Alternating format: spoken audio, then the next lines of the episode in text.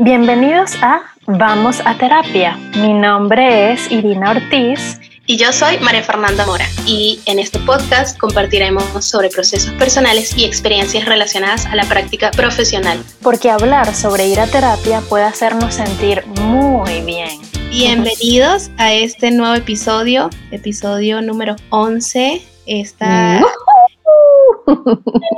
este es el primer episodio de la temporada número 2 de Vamos a Terapia. Pues de, hacer bastantes acomodaciones, revisar y pues producir todo lo que nos tocaba producir. Estamos de vuelta en esta experiencia de grabar el podcast. Vamos a terapia. sí, nos hace sentir muy bien. Sí, totalmente. Se nota. Pues, sí, la verdad que yo lo siento así, me siento muy feliz de, de seguir con esta experiencia. Ha sido todo un aprendizaje y, creo que seguirá siendo un gran aprendizaje para todos, incluyendo a nuestro gran Jesus, postproductor de, de este programa tan especial para nosotras. Gracias, Jesus, por acompañarnos.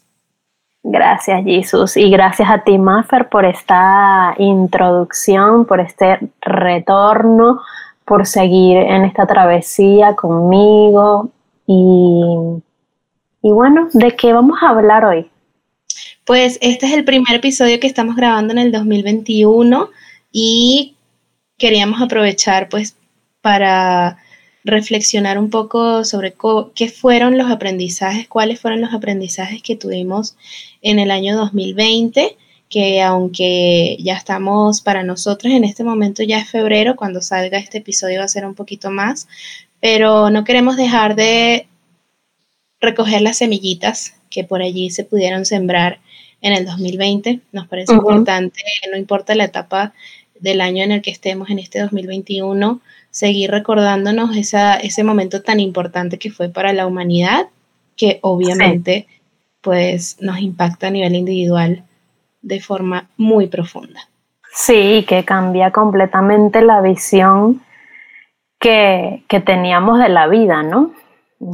Justamente de eso, desde lo individual a lo colectivo y estos aprendizajes que, decidimos compartir en este episodio, aunque están íntimamente relacionados al proceso individual, eh, procuramos elegir eh, aquellos que sentimos que pueden impactar al colectivo, que puede conectar a más de una persona, que sentimos que muchos de ustedes quienes estén escuchando eh, puedan sentirse identificados y que si hasta este momento como que no lo habían reflexionado, no lo habían mirado, no, no, no se habían dado cuenta, pues quizás le resuene, ¿no? También eh, eh, parte de este aprendizaje para irlo ahí como integrando y llevándolo a la, a la reflexión, porque sí sentimos que, son aprendizajes que, que impactan al colectivo que impactan a la salud también, al bienestar colectivo.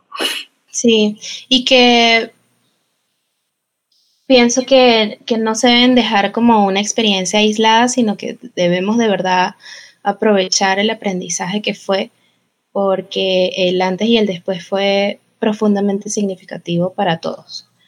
Yo creo que una de las cosas que, con las que eh, me gustaría empezar es, es en esa reflexión de lo que, lo que con lo que todos podemos identificarnos de alguna manera, es que em, yo creo que todos pudimos haber pasado por una resistencia al cambio, ¿no? Como en distintos momentos, de distintas maneras, pero incluso actualmente todavía yo siento que hay personas que se resisten un poco o están como ya así ah, al borde de hasta cuándo va a seguir esto, ¿no?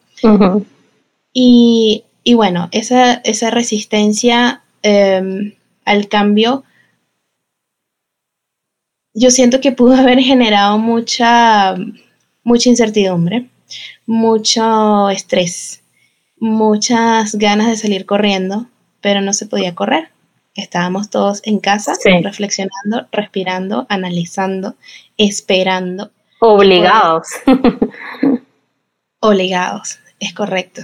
Y por supuesto, es como esa mm, reflexión de cuando la cosa es impuesta, ¿no? Cuando la experiencia es impuesta y no, no tienes opción de, de, elegir. Obviamente, cada quien es libre y podía elegir hasta dónde y hasta cuándo, pero digamos que en las distintas sociedades se vivió de, de formas muy diferentes. Yo conozco gente en Panamá que eh, estaba en una cuarentena sumamente estricta, donde los hasta por géneros divididos los días donde estaban saliendo para comprar, para hacer sus diligencias. Conozco gente en Chile que lo está viendo de una forma muy diferente. En Europa todavía, ahorita en febrero 2021, siguen estando las restricciones en algunos países muy fuertes. Entonces, creo que lo que más generó desde mi punto de vista, la resistencia, esa sensación de resistencia fue esa imposición, ¿no? El, no, el sentir que no se podía hacer más nada sino estar. Y claro, venimos en un ritmo de vida donde parar no es cómodo para muchas personas. Parar y sentarse a, a, reencontrarse, además, porque los que vivimos solos, en este caso, pues reencontrarnos con nuestro hogar, con las plantas, con, con la familia, a los espacios, a la familia. Pero los que viven en, eso, con sus hijos, con la familia, con otros miembros, o con los roomies inclusive, verse diariamente y, y tener que socializar a un nivel más profundo, porque no había de otra, no siempre fue sencillo. Y generó muchísima resistencia desde mi punto de vista en la sociedad. No sé cómo lo percibes tú. Sí, de hecho aquí en Estados Unidos, que también fue muy diferente dependiendo del estado o la ciudad en el que estabas eh, o en el que estás, em, se hablaba mucho, incluso se veía mucho, tanto de forma humorística, entre comillas, como de queja, el hecho de que las madres tuviesen que estar tanto tiempo en casa con los hijos, porque aquí se acostumbra a que bueno, si la mamá no trabaja, suponiendo que es ama de casa, los, los, chamos, la mayoría, están gran parte del día y principio de la tarde en la escuela y luego en actividades y, y como que tener a todos los niños, que normalmente aquí son familias grandes, estoy hablando puntualmente de Texas, aunque sé que es una cultura norteamericana tener muchos hijos, de bastante jóvenes, de mínimo tres hijos, entonces eh, era como agobiante y, y, y, para muchos era de, como demasiado tener a los niños todo el día encerrados en la casa. Mm. Entonces era como una manera de reinventarse, de buscar, de inventar qué hago y como que las mamás eran como víctimas, ¿no? Y si son mamás que son trabajadoras, que normalmente trabajan, más complejo aún, porque... Em, menos, o sea, porque no solamente no, están habituadas a tener a todos los chamos en la casa, sino también a estar en la casa todo el día, ¿no? Entonces sí siento que hubo muchas resistencias y yo noté, yo noté las resistencias cuando la gente constantemente decía que quería que volviera todo a la normalidad, cuando sabíamos que luego de haber pasado una experiencia como una pandemia mundial y donde muchas cosas cambiaron y hasta un montón de negocios se fueron a lo digital y un montón de dinámicas de sistemas educativos, culturales, comunidades se fueron a lo digital y el tema de la confianza al cuerpo, a, sentirte seguro en la calle, al contacto físico, o sea, todo eso se replanteó con el tema de la pandemia. Entonces, imposible que aunque saquen las vacunas y todo se regularice, por decirlo de alguna forma, vamos a volver a la normalidad, que se refiere, cuando la gente lo dice, se refiere a volver a lo que era antes, como era antes, al estilo de vida que teníamos antes. Eso, o sea, es como tratar de recoger un huevito que se partió. O sea, eh, no va a pasar, no sucede así, no funciona así, la vida no, no funciona así.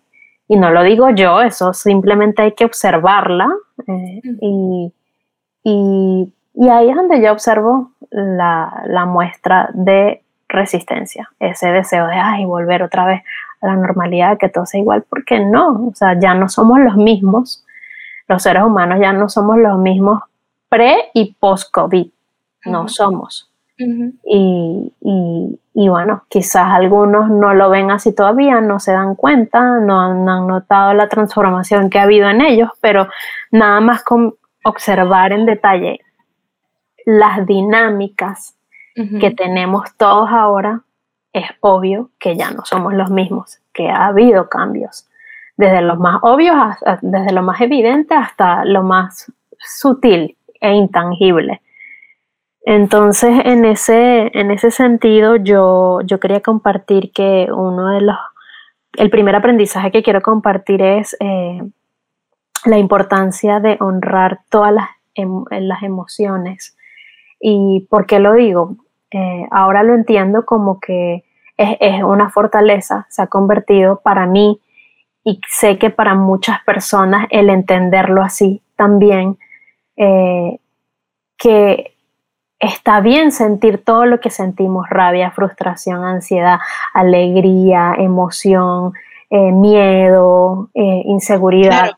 Porque una de las cosas, perdón que te interrumpa, pero una de las cosas que obviamente exacerbó la resistencia y el al cambio que estaba sucediendo fue las emociones. Todo el mundo se vio afectado en su emocionalidad.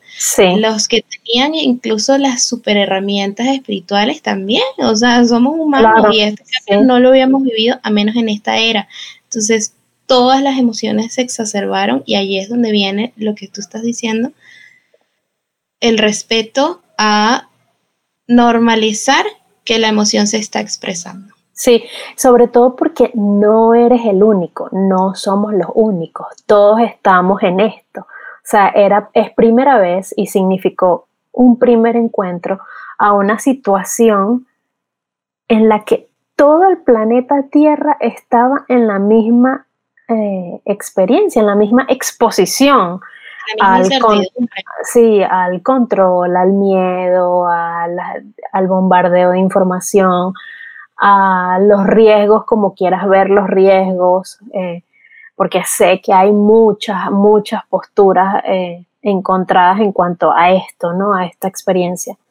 Em, entonces, definitivamente todos pasamos por esa eh, por ese torbellino de emociones, de altibajos, de cambios, de nuestra salud mental se vio altamente impactada.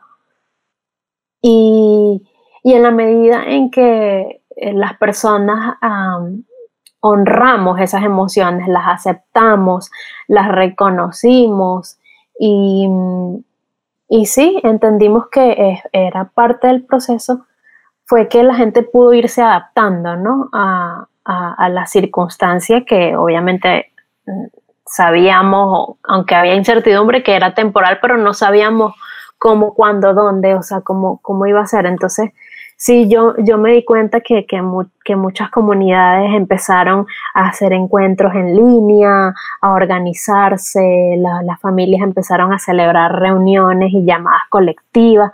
Empezó a suceder un montón de cosas aprovechando las herramientas tecnológicas que estaban ahí a merced. Hubo un boom con el Zoom y con todas estas plataformas de videoconferencias, de videollamadas. Y yo siento que en parte eso ayudó a que la gente transitara la emocionalidad, ¿no? Porque se daban cuenta que, bueno, todos estamos en esto, todos estamos en casa, todos estamos tratando de, cuidarnos entre todos. Eh, al menos eso fue lo que yo observé con, mi, con, mi, con, mi, con mis vínculos más cercanos de todo tipo, familiares, eh, amigos, eh, hermanas de camino. Em, la gente empezó a crear cosas, claro, cada quien en sus tiempos, eh, atravesando diferentes... Hubo cierre de ciclos, a juro, en mi caso particular fue así, hubo, cierre de ciclos forzosos porque sí o sí había que, que, mirar adentro, había que ver qué es lo que estaba funcionando y qué no estaba funcionando en nuestra vida, qué tan saludable estábamos viviendo. Entonces, todo eso obviamente te, te, te hace un torbellino de emociones porque estás mirando tu hogar para adentro, estás viendo que también te estás llevando con tu pareja, cómo está tu relación con tus hijos, cómo está tu salud eh, física, em, ¿qué, tanto conocías a tus hijos o, o, qué tanto te conocías tú ante una situación como esa, cómo ibas a reaccionar cuando te forzaban a estar en tu casa porque, porque esa era la, la, la indicación, ¿no? Nunca habíamos vivido eso, por lo menos desde que yo estoy viva, que te impusieran eh, una dinámica, ¿no? Y que no solamente fuera eh, en tu país, porque bueno, nosotros venimos de un país en donde ha habido mucha restricción, sino que fuese en todos los países del mundo. ¡Wow! Eso era demasiado nuevo para todos. Entonces, ese, ese, es el aprendizaje que rescato, darnos cuenta que podemos hallar una gran fortaleza al honrar todo lo que sentimos. Sí, yo creo que una de las cosas que, que más ayudó eh, ahorita que te escucho es justamente ese sentir que, que no estábamos solos, ¿no? Por ejemplo, em, en, en este mundo donde de nuevo vivimos tan ya de por sí tan aislados, o sea, podemos vivir rodeados de miles de personas, pero no hablar con nadie en todo el día, ¿sabes?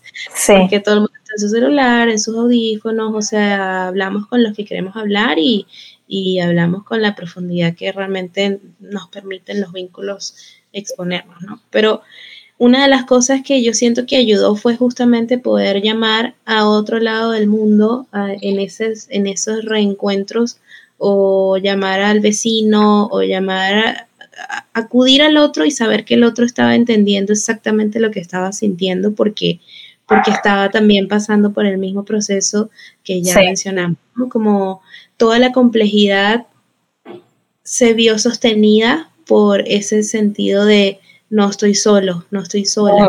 Esto lo está entendiendo el mundo entero, ¿no?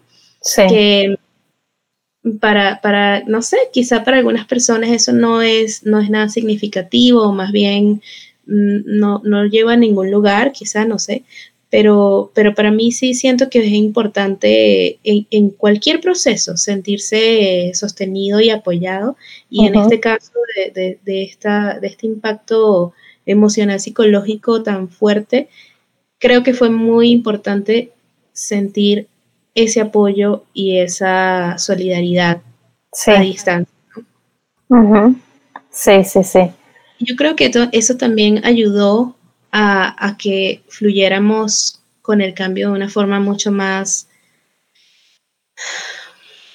mm, saludable. Creo que la, la, gente aprendió a fluir con el cambio, a encontrar las maneras de fluir, porque Claro, siempre hay una, una que otra personalidad que, o, proceso personal que necesita transitar eh, desde una rigidez particular, ¿no? Pero en general yo observo que las personas realmente empezaron a disfrutarse de una manera diferente, empezaron a, ser creativas en cómo, en cómo distribuían su tiempo, en cómo eh, se vinculaban de nuevo, buscaban esos reencuentros en sus, en sus hogares y buscaron nuevas formas de amarse inclusive, ¿no? De comprenderse, de mirarse. Sí, además de que justamente como te decía que hubo un montón de comunidades y, emprendimientos y compañías y proyectos que fueron a lo digital, entonces se masificó aún más la información, tanto la, la no tan expansiva, que hacía que la gente se sintiera aún más restringida, con más miedo, como la, de aporte para aprender, ¿no? A darle una perspectiva más nutritiva, así, más nutridora, más, más consciente a lo que estamos viviendo. Entonces, uff, eh, se democratizó aún más el contenido eh, informativo.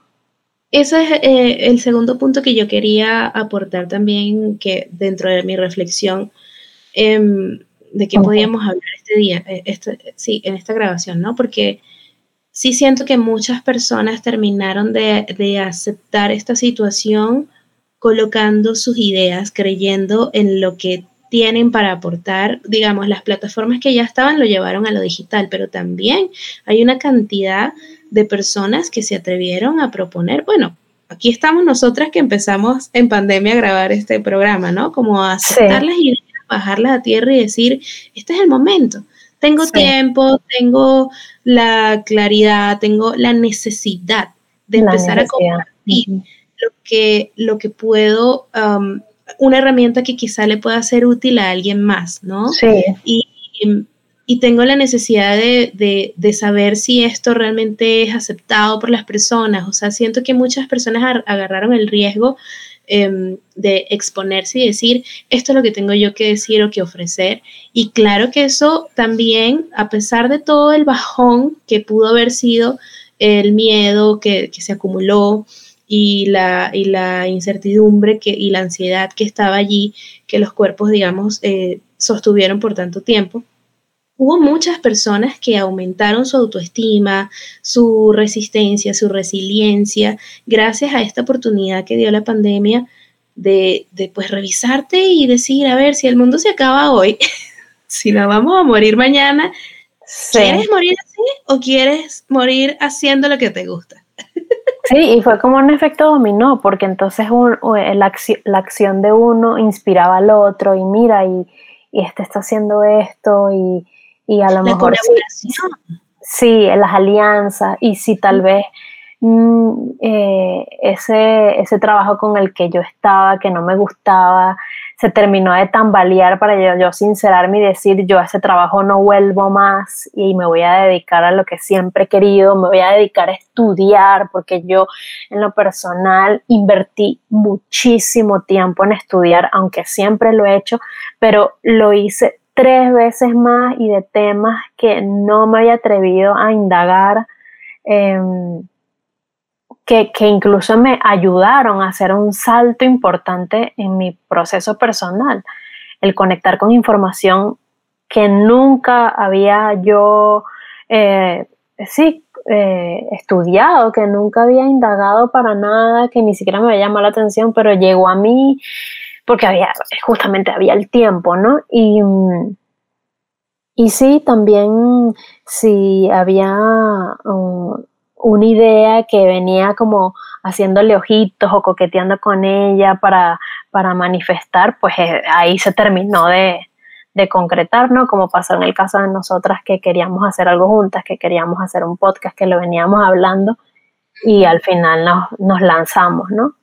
Eh, y creo que nuestros procesos individuales también llevaron a que eso se diera, pero eso gracias a la pandemia. O sea, la pandemia dio el terreno y las condiciones y el ambiente para que, para que se gestaran. Y claro, ha sido decisión personal, porque también puede haber personas que, que, que, se quedaron lamentándose y, y, está bien, pues es parte de su aprendizaje y, y no, y prefirieron quedarse allí, pues. Eh, y, hay gente que ha pasado bastante trabajo, hay gente que ha perdido muchos familiares, o sea, hay una realidad 3D tangible, visible, que no negamos, eh, pero obviamente todo, todo, todo es eh, abono para aprender.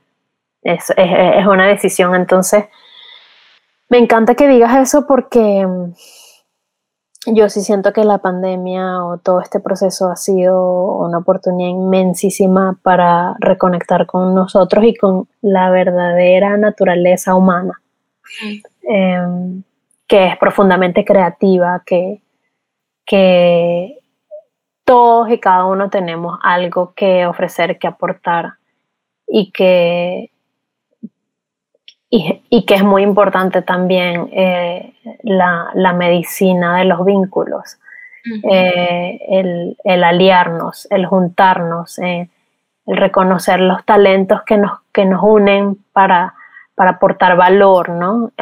que beneficie a, un colectivo. Entonces, hermoso ese aprendizaje.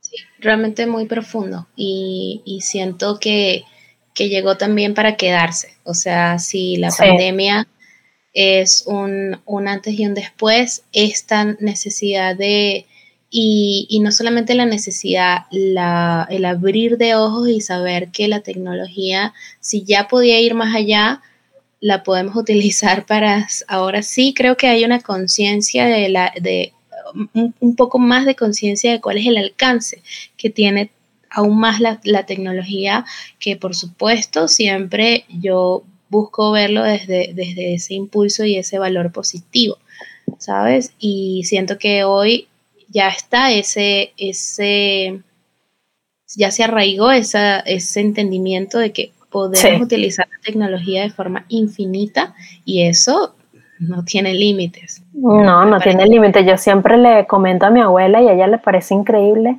que estamos haciendo este proyecto, que estamos grabando este podcast de Vamos a Terapia. Yo estoy aquí en Texas, tú estás en Guadalajara, México, Jesus está en Ciudad de México y, y mira, complicado no es, no es, es simple, nos conectamos y, y todo lo hacemos a distancia y las reuniones de producción y las ideas creativas y la gestión la hacemos en un chat por WhatsApp, la comunicación, o sea, es que tenemos todo y no desde ayer, desde hace tiempo, desde hace bastante tiempo y ella se impresiona como que, wow, y ahorita la mayoría de las personas, aunque no es que sea algo que, plenamente me encanta porque me gustaría que también hubiese otras formas, ¿no? Pero me encanta el hecho de que muchos de mis vínculos cercanos, mucho más cercanos incluso que a veces con la gente que convivo todos los días, son a distancia. O sea, hablo todos los días con,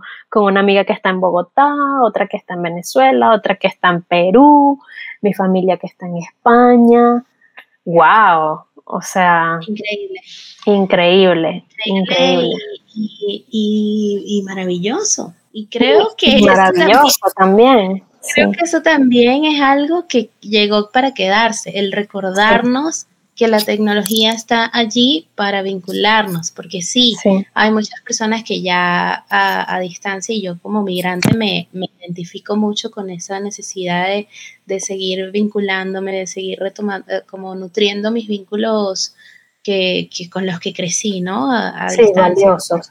Que había a veces eh, sensaciones donde yo decía, es que cada quien está muy en lo suyo, ¿no? pero de nuevo la pandemia fueron ocho buenos meses para recordarme si cada quien está en lo suyo, pero agarra ese teléfono y, llama y conéctate. Y había tiempo para todo y todavía lo hay. Sí, todavía lo hay. Porque claro, muchas dinámicas se fueron a la casa. Eh, la gente empezó a retomar sus trabajos, sus estudios, pero estando en la casa. Entonces todo el formato cambió, o sea, todo, todo el formato de estilo de vida cambió y ahora el reto es ver cómo eh, eh, permitimos que emerja esa nueva realidad mientras se sigue desmoronando las viejas estructuras y formas con las que estábamos acostumbrados a, manejarnos, ¿no? Que es el tema de todo este 2021, ¿sabes? Como ese duelo eterno entre lo que ya no es y lo que todavía no es. Em, Porque es un duelo que, está lleno de la experimentación, o sea, Exacto. es despedir lo viejo mientras camino lo que me toca caminar que no sé a dónde me va a llevar. Sí, eso, por eso sí he, leído varios artículos que dicen que esta pandemia es un experimento, no necesariamente desde el, desde el punto de vista conspiranoico de que nos pusieron aquí como un experimento, pero sí desde una visión de estamos todos experimentando. Esto es, hay carta abierta para que cada quien lo resuelva como mejor le parece. Y claro que eso va a generar una dirección hacia la humanidad, ¿no? O sea, va a darle una dirección a la humanidad hacia un punto. Pero que aún estamos descubriendo y perfilando, pues, moldeando. claro, y por supuesto que eh, desde el tema de la salud psicológica, nosotras, por supuesto que, ah, voy a ponerme aquí como uno de mis podcasts favoritos, hacemos un llamado. Hacemos un llamado consciente, profundo y amoroso a que cada persona que lo requiera, lo necesite, le dé intriga, le pique el, mosquito de ir a terapia, vaya y aprovechelo porque toda la información que vivimos hay que procesarla. El cuerpo además necesita depurar toda la tensión que acumuló, necesitamos bailar, necesitamos hacer movimientos, yoga, liberar con la respiración, hacer que, todos nuestros cuerpos, eh, retomando de nuevo la visión holística que siempre nos caracteriza en este podcast, necesitamos que todos nuestros cuerpos se alineen otra vez y para que el cambio que sembremos realmente sea positivo para la humanidad. Sí, y, que haya espacio en nuestras vidas y en nuestro ser para, para ese cambio, porque si no estamos alineados, eh, pues las resistencias justamente que hablamos al principio van a ser mayores y, y justamente cuando nos resistimos es cuando más duele, ¿no? Cuando más hay lo que se llama sufrimiento, que desde mi punto de vista puede ser opcional. Sí. Em, la resistencia, la frustración, la impotencia y claro, de nuevo que eso de nuevo exacerba las emociones, genera ambientes en casa, en el trabajo, tóxicos y no tiene por qué ser así. Sí, y bueno, eh, tomando también un poco lo que ya fui introduciendo en todo esto que hemos hablado, otros de los aprendizajes em, para mí y que siento que, que, que, puede tocar muchas personas es que hay procesos, hay procesos de vida, hay procesos personales que son, que son más grandes que yo, que son más grandes que nosotros. Y con esto quiero tomar esas palabras que escuché de, de una hermana muy querida de, de Bárbara, que es coach em, de conciencia corporal y mm, estando en, un, en, uno de los círculos que ella organiza cada luna nueva, em, ella decía eso, que hay procesos que, que son más grandes que uno y toca bajar la cabeza y ser humildes y decir, no, no puedo con esto, o sea, no, no estoy entendiendo, por más herramientas, justamente tú lo decías también al principio, por más herramientas este, terapéuticas que tengamos, por más entendimiento personal que tengamos, por más trabajo espiritual que tengamos, hay procesos que llegan a un punto en donde a uno le toca decir, no, o sea, ya, no sé qué hacer, ya necesito, sí, rendirse, rendirse en el sentido de de no continuar, sino de rendirse de, de bajar la cabeza, de, hacer como una reverencia a lo que estoy sintiendo y decir, con toda esa humildad y decir, necesito ayuda porque ya no sé qué hacer, ya no sé qué hacer con esto, ya no lo estoy viendo, no lo estoy comprendiendo, esto me sobrepasa, no puedo sola y está bien, está bien reconocer y decir, sola no puedo, y justamente conectándolo también con la importancia de los vínculos, con la importancia de llevar los procesos a lo colectivo también. Necesitamos de otras personas muchas veces para transitar determinadas etapas de la vida. Y en mi caso personal, no porque no lo haya intentado, no porque haya dejado de creer en mí, sino porque la vida se encargó de decirme de la manera menos grata y bonita y sutil que lo que yo estaba haciendo no era, ¿sabes? Lo que yo estaba, lo que como yo lo estaba manejando, no me estaba funcionando, no me estaba nutriendo, no me estaba aportando. Eh, estaba sosteniendo una situación altamente tóxica y, y, ya no sabía qué más hacer, ya no sabía qué más hacer, o sea, ya prácticamente tuve que soltar, bajar la cabeza, pedir ayuda. Eh, y, de manera forzosa. Y, yo no tengo dudas de que a muchos de quienes me están escuchando se, se, pudieran haber visto inmersos en situaciones similares, ya sea por temas de salud, ya sea por temas de relaciones, de pareja, de familia, de trabajo, de dinero, de dinero también, em, de salud mental. O sea, eh, con esto creo que se engloba todo lo que venimos hablando. Hay procesos y justamente la invitación y el llamado que acabas de hacer. Hay procesos que nos superan, hay situaciones que de momento no vamos a entender, que requiere de un, de un apoyo extra, de una ayudadita externa quizás, de una compañía, de, un, de una escucha, de un... De una conversación consciente, como Exacto. de una conversación consciente, de una toma de decisiones, de un arriesgarse a hacer lo que nunca te habías atrevido a hacer, que incluso puede ser la diferencia entre la vida y la muerte. O sea, hay decisiones que son de vida o muerte. Entonces, em, cuando es así, cuando es ese nivel de, de importancia, pues obviamente como humanos que somos, que somos un puntico en el universo, te superan, te superan. Y no es porque no puedas lidiar con eso, sino que está bueno pedir ayuda, está bueno reconocer que no, que no estás pudiendo y que, y que, y que eh, entrar en crisis es humano y es natural. Eh, y, quebrarse y, romperse todo por dentro puede pasar y, también se puede superar, se puede sobrevivir a eso. Entonces, em, esa es como otra de mis reflexiones profundas. Wow, me tan hermoso, hermana, que lo digas así, porque yo creo que, mm, por ejemplo, en mi, en mi propia piel fue un proceso de, reencuentro sumamente profundo, pero también fue sostener procesos de otros mientras sostenía mi propio proceso.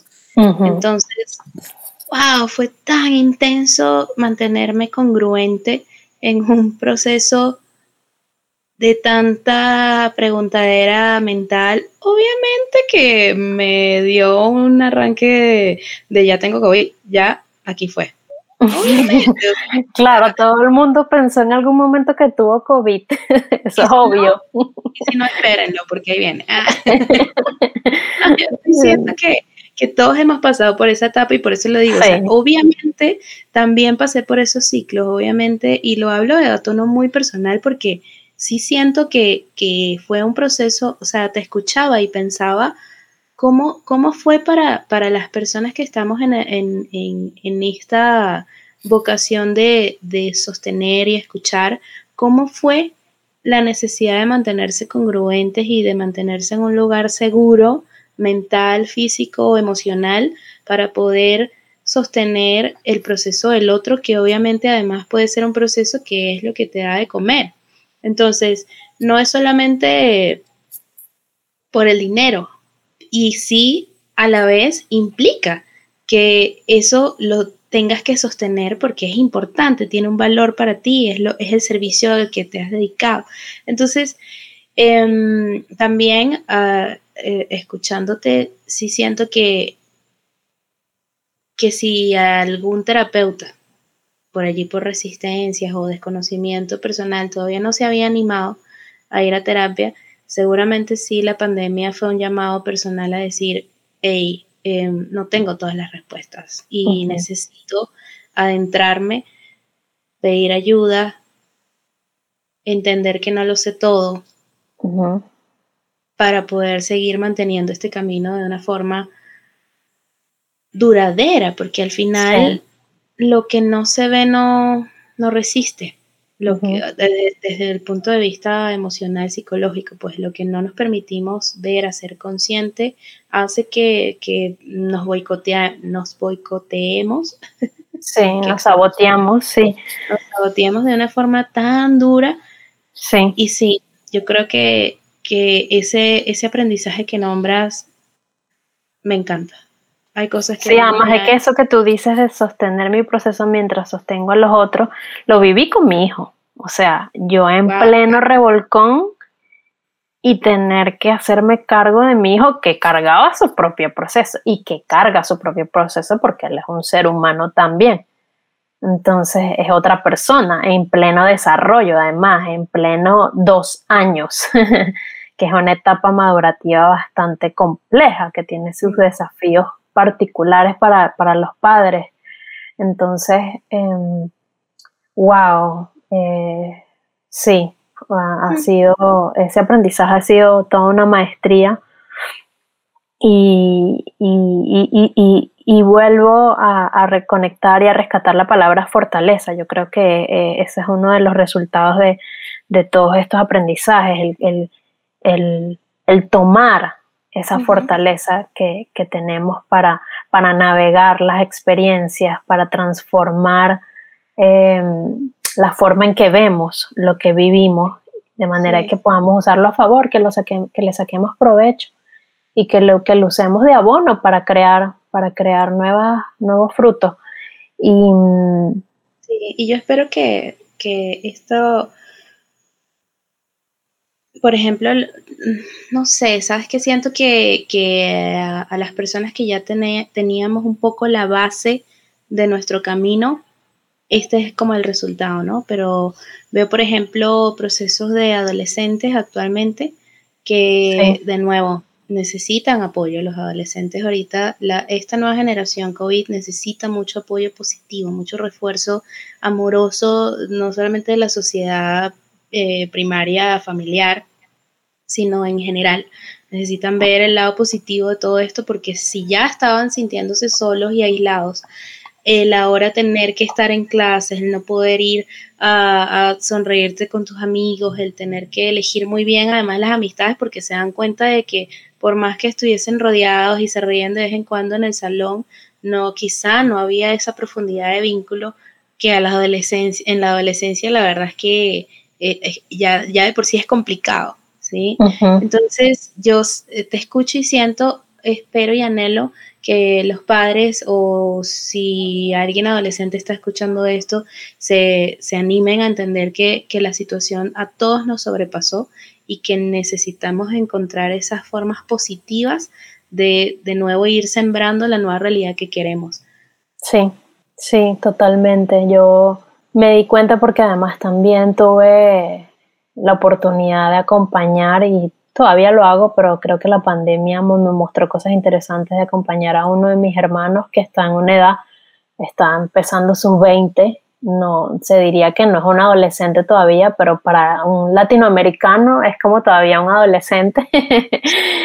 Em, y wow, wow, tremenda Wow, sí, para ellos ha sido todo un desafío mayor en muchos aspectos, en muchos aspectos, cuando está toda esa energía de rebeldía, de libertad, de experimentar, de explorar y que te digan no, ¿sabes? Te quedas en tu casa. Y de preguntarte quién eres, qué quieres. Sí, exacto, y justamente en plena carrera universitaria, entonces no poder ir a estudiar y entonces empezar a hacer cosas que, un adolescente o un, o un adulto joven no, no, normalmente no haría y, a, cuidar incluso de su familia. Este, wow, un montón de, roles que, que, bueno, que yo siento que esa generación cuando tenga 30, 40 años va a ser muy interesante ver cómo, cómo resulta, qué, es lo que, es lo que nos enseña, qué, qué es lo que nos va a aportar, qué van a crear, porque yo sé que no van a sus dinámicas no van a ser igual que las generaciones previas, para nada. que ver. Y de nuevo, yo siento que si el sostén o la base eh, psicoemocional es, es fuerte, van a ser personas con propuestas muy innovadoras, porque de nuevo, si ya sentían ellos, porque yo me quedé generación millennial, pues, o sea, yo soy millennial. De hecho, el tema de la, de, perdón que te interrumpa, el tema de la empatía, o sea, yo, yo tenía unas conversaciones con, con uno de mis hermanos sobre este tema y a mí me ha sorprendido la capacidad de análisis que tiene en cuanto a eso. Eso me encanta que lo digas, Iri, porque una de las cosas que yo más he sentido de, de la generación de nosotros hacia atrás, de nuestros padres y todo este es una crítica punitiva a las nuevas generaciones que están que es el celular, que sea el Instagram, que sea el selfie, que sea el filtro, no sé qué. Pero si le pones lupa, tú ves el oro.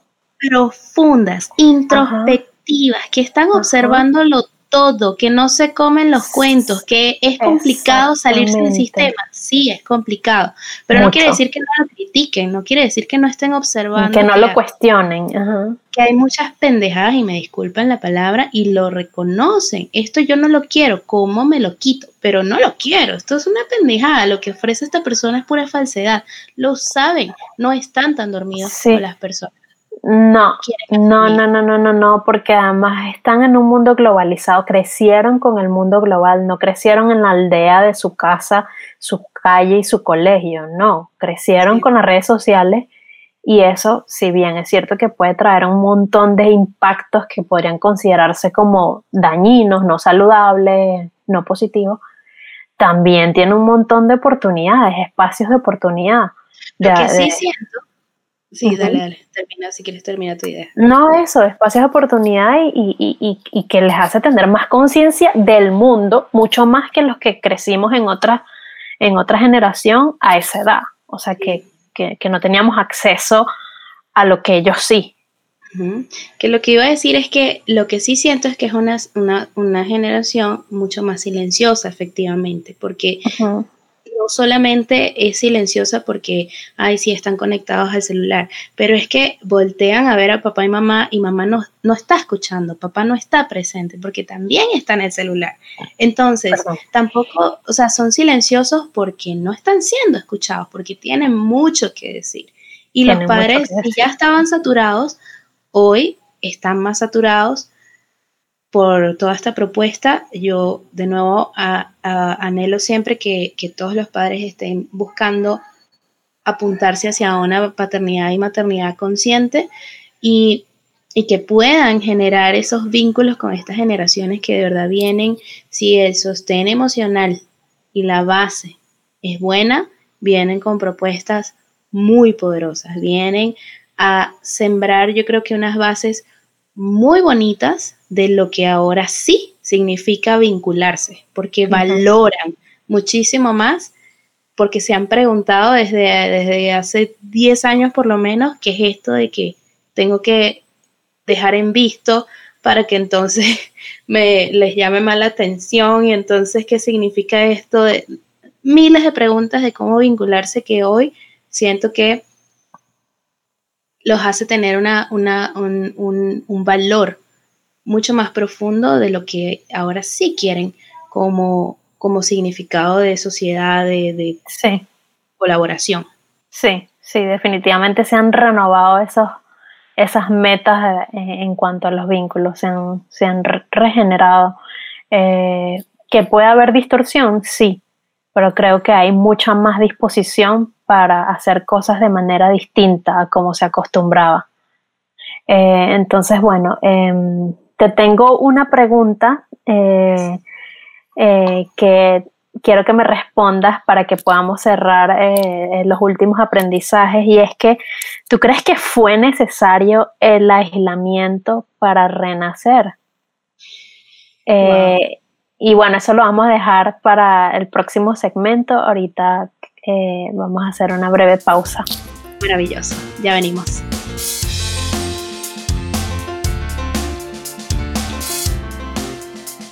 Pues bien, mm, wow, Eri.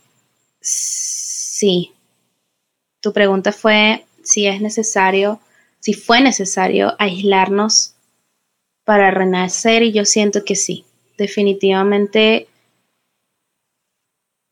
los corazones, la mente, hasta el que era más jocoso y que tenía una propuesta un poco más mm, superficial de la vida, hasta esa persona se preguntó cómo quiero hacerlo, qué me toca, en qué me he equivocado, por qué estoy en este momento de vida así y hacia dónde necesito moverme. Conozco personas que me han dicho, yo tengo que aceptar que no soy tan superficial como, como lo entendía, como me quería mostrar. Yo soy un ser espiritual y así me quiero seguir desarrollando.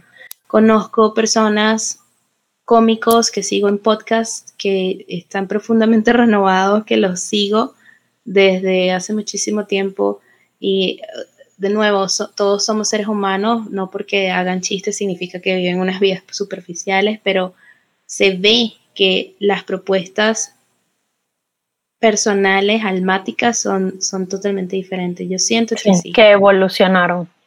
Totalmente. Sí. Sí, de hecho, sí, de hecho yo he sido testigo de la transformación de un montón de personas a mi alrededor, de la mía propia también. Y cuando puedes reconocer ese desplazamiento de tu proceso, de tu cambio, de tu propuesta de vida, es mucho más simple verlo, observarlo en los otros, ¿no? Eh, obviamente, como, como hubo ese llamado forzoso a mirar para adentro, el que lo quiso hacer, maravilloso, porque ahorita está viendo el resultado de, permitirse esa, esa, mirada interior y ese replanteamiento, ese cuestionamiento eh, personal. Eh, el, que el que se permitió eso estoy segura que también fue testigo de, esos, de esas transformaciones que tú comentas que has estado percibiendo en personas que son más públicas, que es como más fácil y evidente ver el cambio, ¿no? La manera en cómo se comunican, la manera que cómo se expresan, lo que proponen, eh, bueno, los cambios en, su, en sus paradigmas, en, su, en, su, en sus puestos laborales también, en, su manera de analizar las noticias eh, del día a día, de la cotidianidad, en la manera de cuestionar al liderazgo que se encarga de organizar esta PEA. Eh, eh, en cómo se ha gestionado todo el proceso, ¿no? Global y mundial. Porque se salieron todas las costuras, además. De, claro, claro. O sea, no había manera de, aguantar esto así sin que se, sin que se viera, se vieran los detalles, por supuesto, porque todo el mundo, hasta los mismos líderes que la gente, o sea, la gente ya incluso empezó a humanizar más a los, políticos y o sea, hasta los mismos líderes no sabían qué coño hacer, los médicos, el sistema de salud, todo estaba colapsado, nadie sabía qué hacer, o sea, no, no, había un montón de, justamente de incertidumbre y, bueno, ahí, ahí no puedes sostener una compostura plenamente. O sea, en una situación como esa es muy difícil sostener una compostura. Entonces, em, sí, yo, yo siento que también e, ese resguardo, ese volver a la, cuevita, como quien dice, em, sí fue necesaria para poder, para poder eh, salir a conectarnos con la vida de una manera distinta. El hecho de que la gente se diera cuenta, wow, mira, se escuchan los pajaritos, o mira, este, hay unos, unas especies y unas aves y, una, y unos eh, peces marinos que están volviendo a los lagos de los parques y a los espacios naturales, porque, nosotros no, porque nosotros no estamos allá afuera. La contaminación que cambió drásticamente. Completamente. El silencio que se sentía. Todos los fenómenos que, pudimos observar, todos, porque hasta en las noticias, que normalmente no comparten ese tipo de noticias, lo, lo, lo hicieron, pero nada más había que asomarse en la ventana para darse cuenta de la diferencia. Entonces, ahí es cuando te das cuenta el impacto que generamos, ¿no? En, nuestro entorno. O sea, son como tantas cositas que, hay veces que, la gente tiene que vivirlo para, darse cuenta, ¿no? Aunque muchos ya lo sabíamos.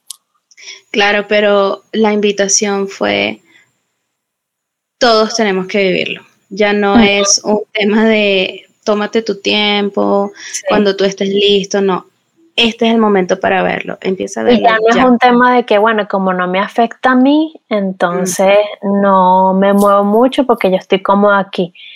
Pero si, si le afecta a alguien cercano o me está afectando mi comodidad, entonces ahí sí yo hablo, ahí sí yo actúo. Entonces es como que, bueno, aquí ya no hay chance para, para, para medias tintas.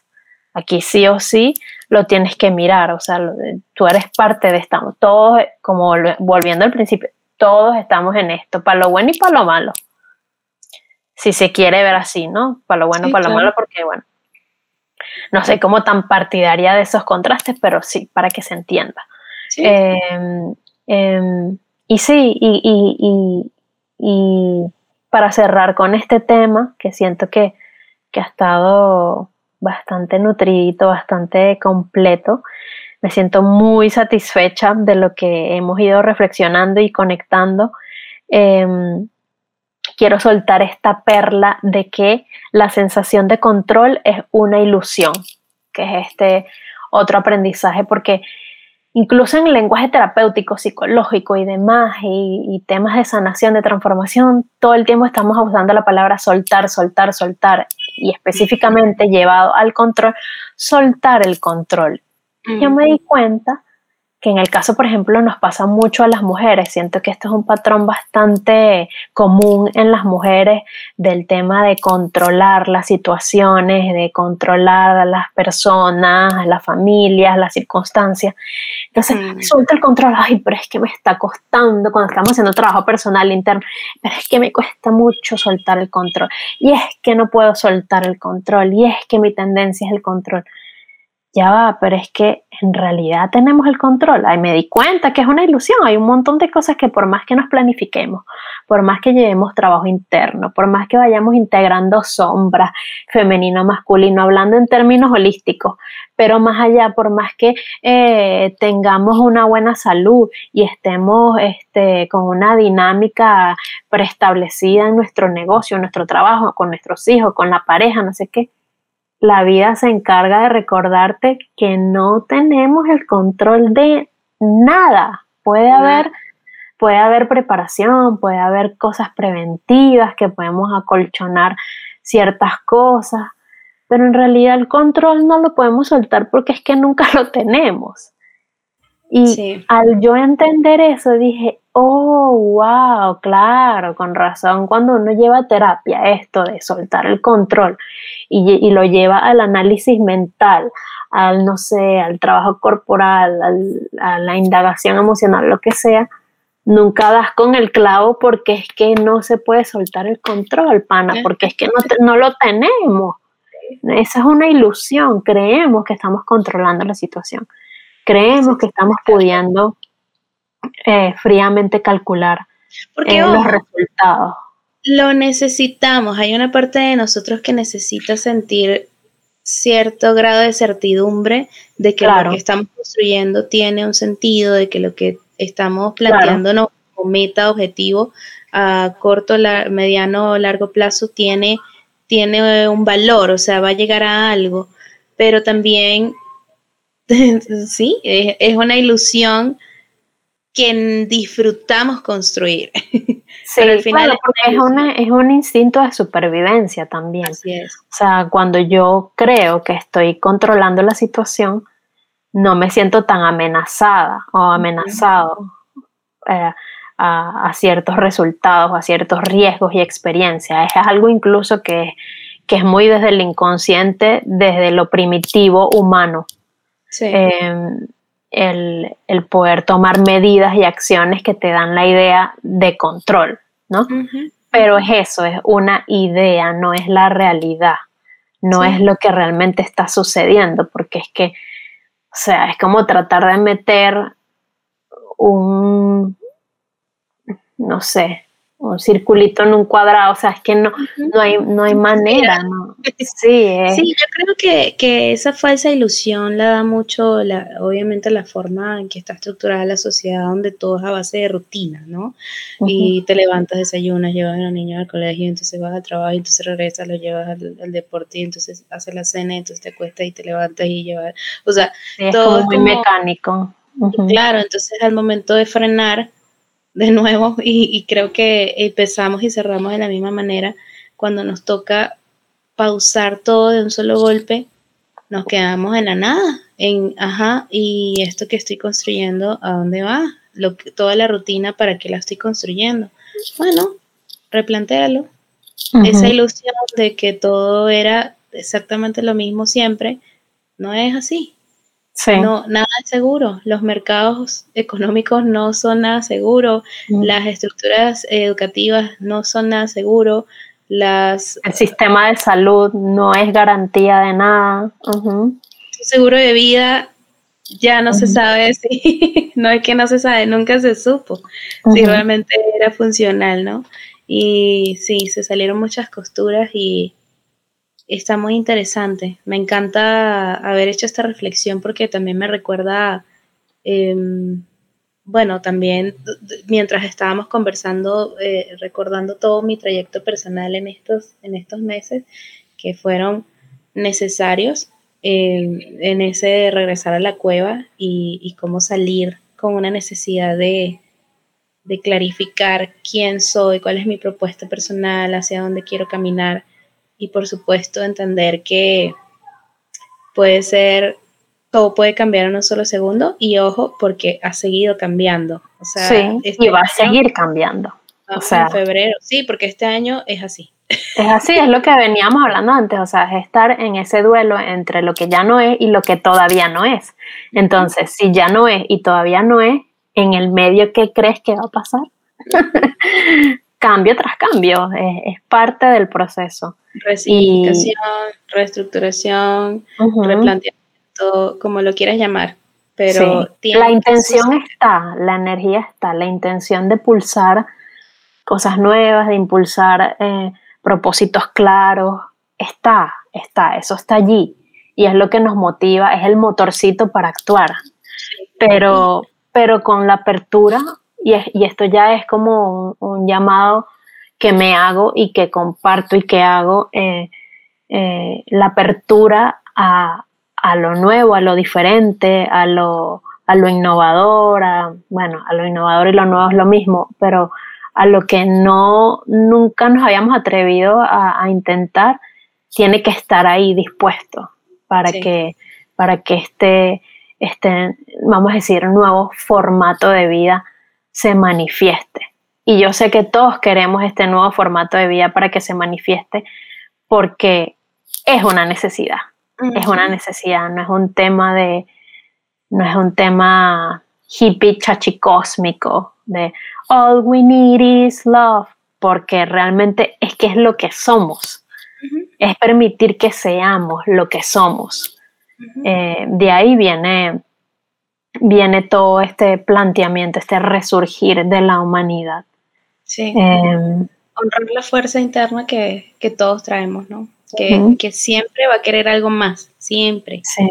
Siempre quiere algo más algunos lo llevan a, límites y avaricia y todo, pero al final es el llamado, es el llamado. Mientras más inspirados estamos, más queremos seguir replanteando nuevas formas y que no significa forzarnos a vivir cambios así súper drásticos, pero sí seguir en ese apostarle a dar y recibir cada vez más.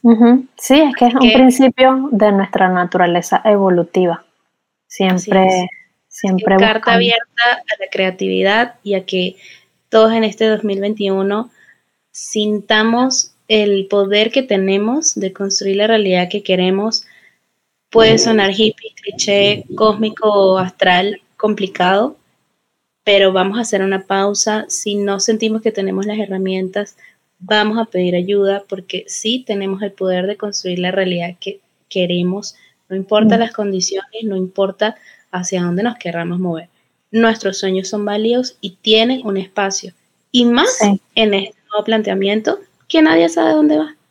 Y con eso... Sí, pues, y, simplificando, o sea, tomando eso que dices y simplificando aún más, no solamente es construir, yo, yo lo veo como que no solo es construir la realidad que queremos, sino permitir que surja a través de nosotros esa realidad que estamos llamados a disfrutar, esa vida que estamos llamados a disfrutar. Darle el espacio, permitir que se manifieste. Claro, porque, qué importante. Claro, hay que soltar, pero ya no desde el rendirse, sino desde despedir viejas estructuras mentales e incluso materiales que ya que nos pueden estar limitando muchísimo. Entonces, claro, despedir, soltar y agradecer lo que fue el aprendizaje para poder abrir espacio a lo nuevo. Sí, exactamente. Ese es el llamado. y muchísimas gracias, Iri, por esta oportunidad de seguir eh, grabando este podcast. Bienvenidos a la segunda temporada. Esperamos que les haya gustado este episodio. sí, no, gracias a ti por, por sugerir este tema. Suscríbanse a nuestro canal, estamos en YouTube, estamos en Spotify, estamos en distintas redes. Mi nombre es María Fernanda Mora y me pueden encontrar como arroba energía.sonadora en Instagram. Y yo soy Irina Ortiz y me pueden conseguir por, por Iri Piso Natura en Instagram también. Jesús Miguel Betancourt alias Jesus en nuestra postproducción. Muchísimas gracias Jesus por acompañarnos. Y bueno, se viene mucho más, se vienen invitados, se vienen temas nuevos, eh, se vienen cosas muy divertidas y no sabemos qué más va a venir porque estamos abiertos a los cambios, a las propuestas, a que todo sea muy distinto a lo que nos venimos planteando hasta ahora, pero las ganas están y, y, nosotros nos vamos a gozar este viaje porque también es la idea.